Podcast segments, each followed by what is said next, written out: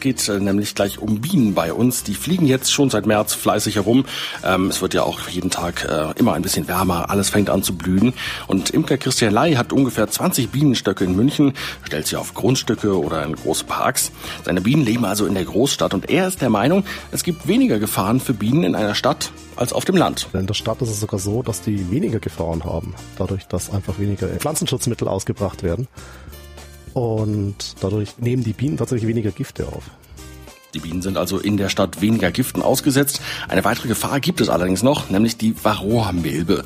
Von dieser kleinen Milbe sind alle europäischen Bienen betroffen. Und Imker Christian Ley erklärt, was so eine Varroa-Milbe eigentlich ist. Die Varroa-Milbe ist ein Parasit, ähnlich wie bei uns die Zecken. Und die sitzen auf den Bienen. Und wenn zu viele von diesen Varroa-Milben im Stock sind, dann schädigen die, die das folgt derartig, dass es stirbt.